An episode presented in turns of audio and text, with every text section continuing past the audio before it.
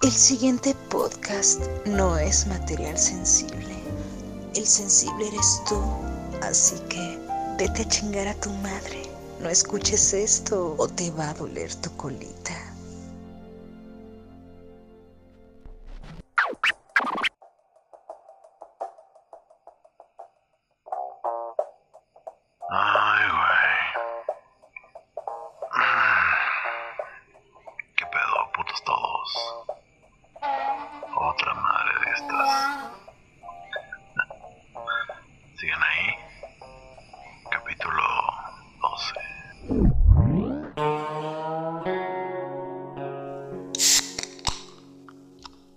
Este debería ser como un, como un especial de terror, ¿no? Como un... Hablemos del miedo. ¿A qué le tenemos miedo? Personalmente a mí me dan miedo los, los espacios grandes y vacíos. No sé a qué se deba. Eh, recuerdo una película... Ahí va un spoiler. Ahí va de un, un spoiler de una película vieja, tampoco mamen. Eh, Pandorum. En Pandorum hay una nave que se perdió y vagó durante, durante mucho tiempo, durante más de 5.000 años en piloto automático. Para no clavarme con la historia, ¿no? Eh, y cuando despiertan, cuando despierta el personaje principal, se da cuenta de que algunas, algunos, era, era una especie de nave arca. Una nave que, que llevaba muestras de, de, de todos los tipos de animales para terraformar. Pero cuando despierta se da cuenta que algunas bestias, algunas algunas criaturas han salido y al paso de tanto tiempo vagando ahí, valiendo verga por el espacio, eh, evolucionaron. Algunas eh, tienen una trama y media pedorra, pero eso no, eso no da miedo. Lo, lo que está cabrón es una parte donde un personaje dice que ya no tiene sentido, nada, que cualquier cosa que hagan ya no tiene ningún sentido, porque la nave perdió el rumbo y están en un lugar de, del que ya no van a poder volver. Entonces abre los ventanales y se ve todo oscuro.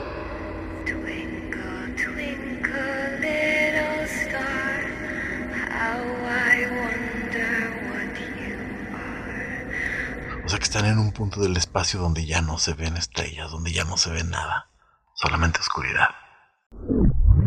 Cuando la primera vez que vi eso, puta madre, así pinches escalofríos, ¿no? Se resuelve de forma muy original ese, ese pedo. Les recomiendo que vean Pandoro.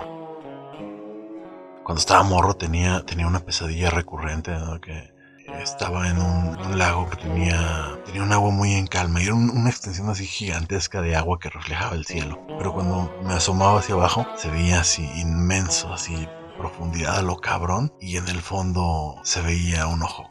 Puta madre, despertaba bien cagado. O sea, no, no cagado, literalmente. Cagado como en el sentido norteño, ¿no?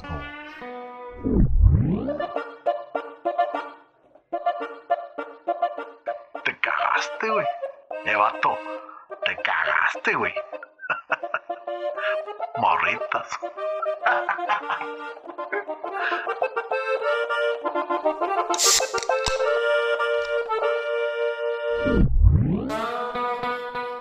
Cuando estaba morro, eh, no sé por qué chingados andaba como en un en una reserva con animales salvajes. No, no sé bien, no, no, era un zoológico, era un pedo donde sí estaban ahí.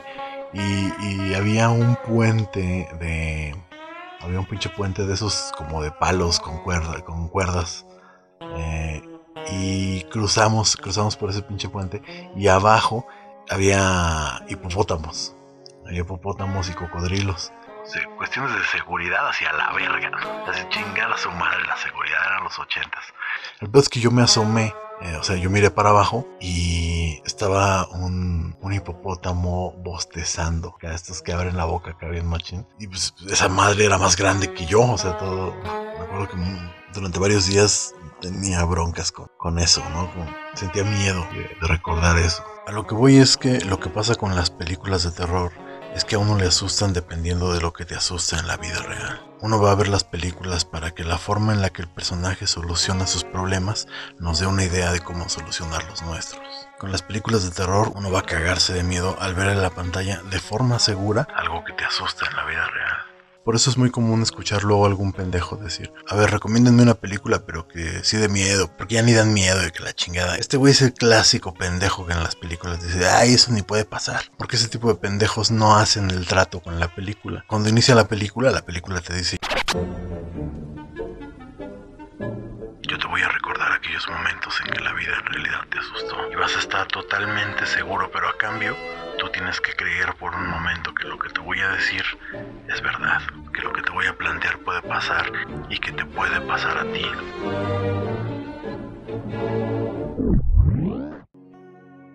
Entonces películas como Underwater, Ad Astra o El Abismo pues tienen ese cierto efecto aterrador en mí. Y seguro que todos tenemos una película de terror que nos va a romper, que van desde los miedos más antiguos como el miedo a la muerte, la oscuridad o los demonios, hasta cosas más complejas como el miedo a la locura, como en Shutter Island, o el horror racial de Jordan Peele. Ser señalado como el otro y ser víctima de la ignorancia de la gente. De eso se trata Canoa o Desierto.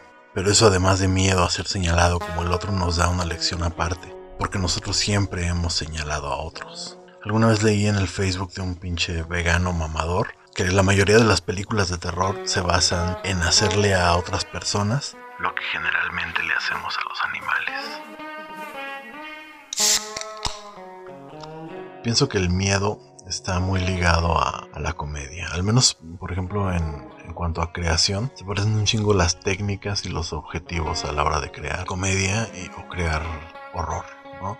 La idea es crear un discurso que genere un rompimiento en la realidad del espectador para que reaccione de cierta forma, ya sea que se cague de miedo o que se cague de risa. En, ambos casos está, el, está la forma fácil, ¿no? El, pues la, la, comedia como de pastelazo, ¿no? El, chiste rápido y fácil que genera una, una risa como instantánea pero pasajera, ¿no? No es algo no es algo que se quede mucho tiempo. Y lo que es presentar una situación que sea graciosa que incluso días después estás todavía pensando, no mames, eso está bien cagado, ¿no? te estás riendo y lo sigues entendiendo y lo quieres contar, lo quieres sobreanalizar. Pinche mamador. Y, y, cada, y cada vez que le entiendes más, te da más risa, ¿no? Te parece más gracioso. Y con el terror pasa lo mismo, ¿no? El, está el, susto rápido, ¿no? Que te pongan algo así de frente, un grito, un sonido, un, y, y, te asusta, no te hace brincar, pero también está lo que no es tan gráfico o tan inmediato, pero te genera una idea que te da miedo y que con el tiempo te va dando más miedo. Conforme la vas pensando, te va dando más miedo. Hablemos, por ejemplo, de Jacob's Ladder. Es una película viejísima, ¿no? En el que un personaje si no la estoy cagando, creo que es Tim Robbins, regresa de Vietnam y tiene problemas ahí como son como secuelas, ¿no? De que algo estaba mal. No sé, trae pedos ahí, tiene que ir al psicólogo.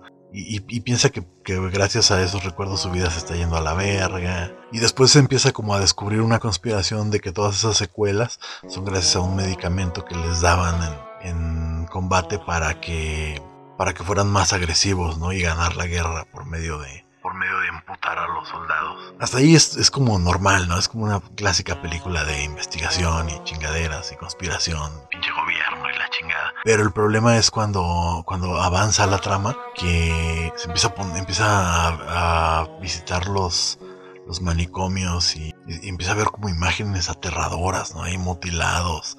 Estos mundos de pesadilla, ¿no? Como video de Marilyn Manson, ahí está todo de la verga.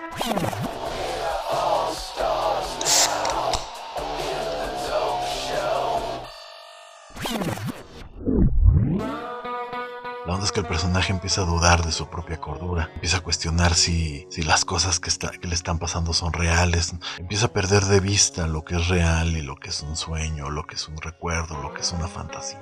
Este proceso de enloquecer y que toda tu vida se te vaya a la verga de repente, puta, pues conforme lo sigues pensando se vuelve una idea más aterradora cada vez.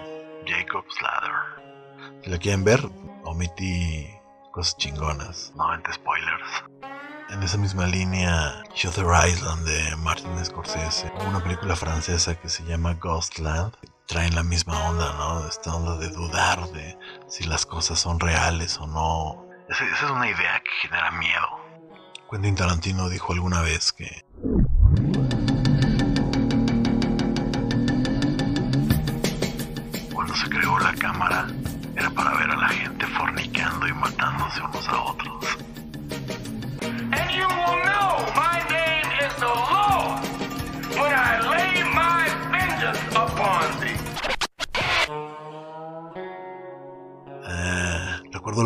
vez que vi un video donde alguien moría.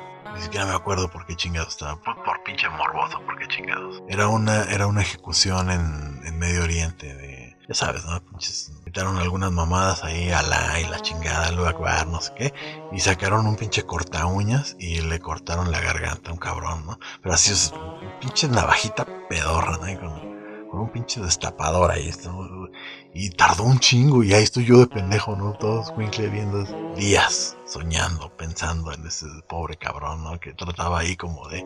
Me, me generó, me generó un shock cabrón ver ese pedo cuando estaba morro, pero me generó un shock todavía más grande, años después, ver un video así que en, el, en un teléfono celular, hablado en español, y con acento así como norteño. de, Esto es lo que le pasa a los güeyes que traicionan al grupo, que no... Y dije, verga, güey. Ese pedo ya llegó. O sea, imagínate qué culero ver que a lo lejos pasa algo. Muy lejos, o sea, totalmente ajeno a ti. Y que aún así cagarte de miedo y ya después verlo en tu vecino. Y peor aún, en 2009 tuve un pedo en el que me agarraron a vergazos unos de esos güeyes y, y estuvo muy cabrón. Eh, y recordaba esos primeros, esos primeros videos que vi dije, no mames, ya valí verga. Afortunadamente, ahora solo es un chiste. Ahora es un chiste, pero un día fue una situación horrible.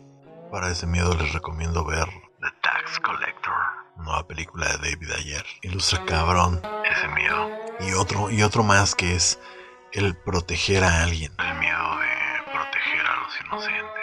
El miedo de saber que el mundo es una basura y es peligroso y es horrible. Y tú no solo tienes que ver por ti, sino también tienes que proteger inocentes. ¿no? Es como la película de Mist.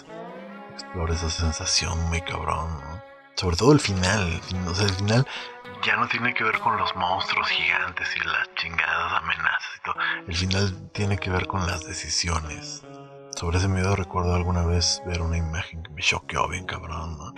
Hay, un, hay una pared así como de noche, ¿no? Y un cartel con una foto de dos morrillos que dice Have you seen my kids? Oh, ¿has visto a mis hijos? Y junto al cartel está escrito con sangre Yes.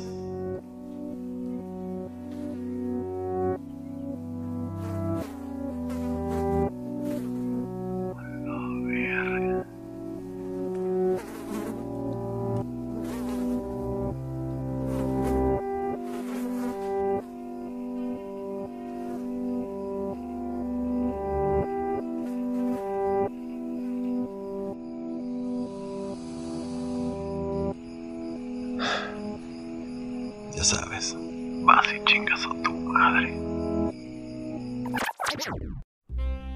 Oh, no puedo creer que sigas oyendo esta mierda. Bueno, ya se acabó.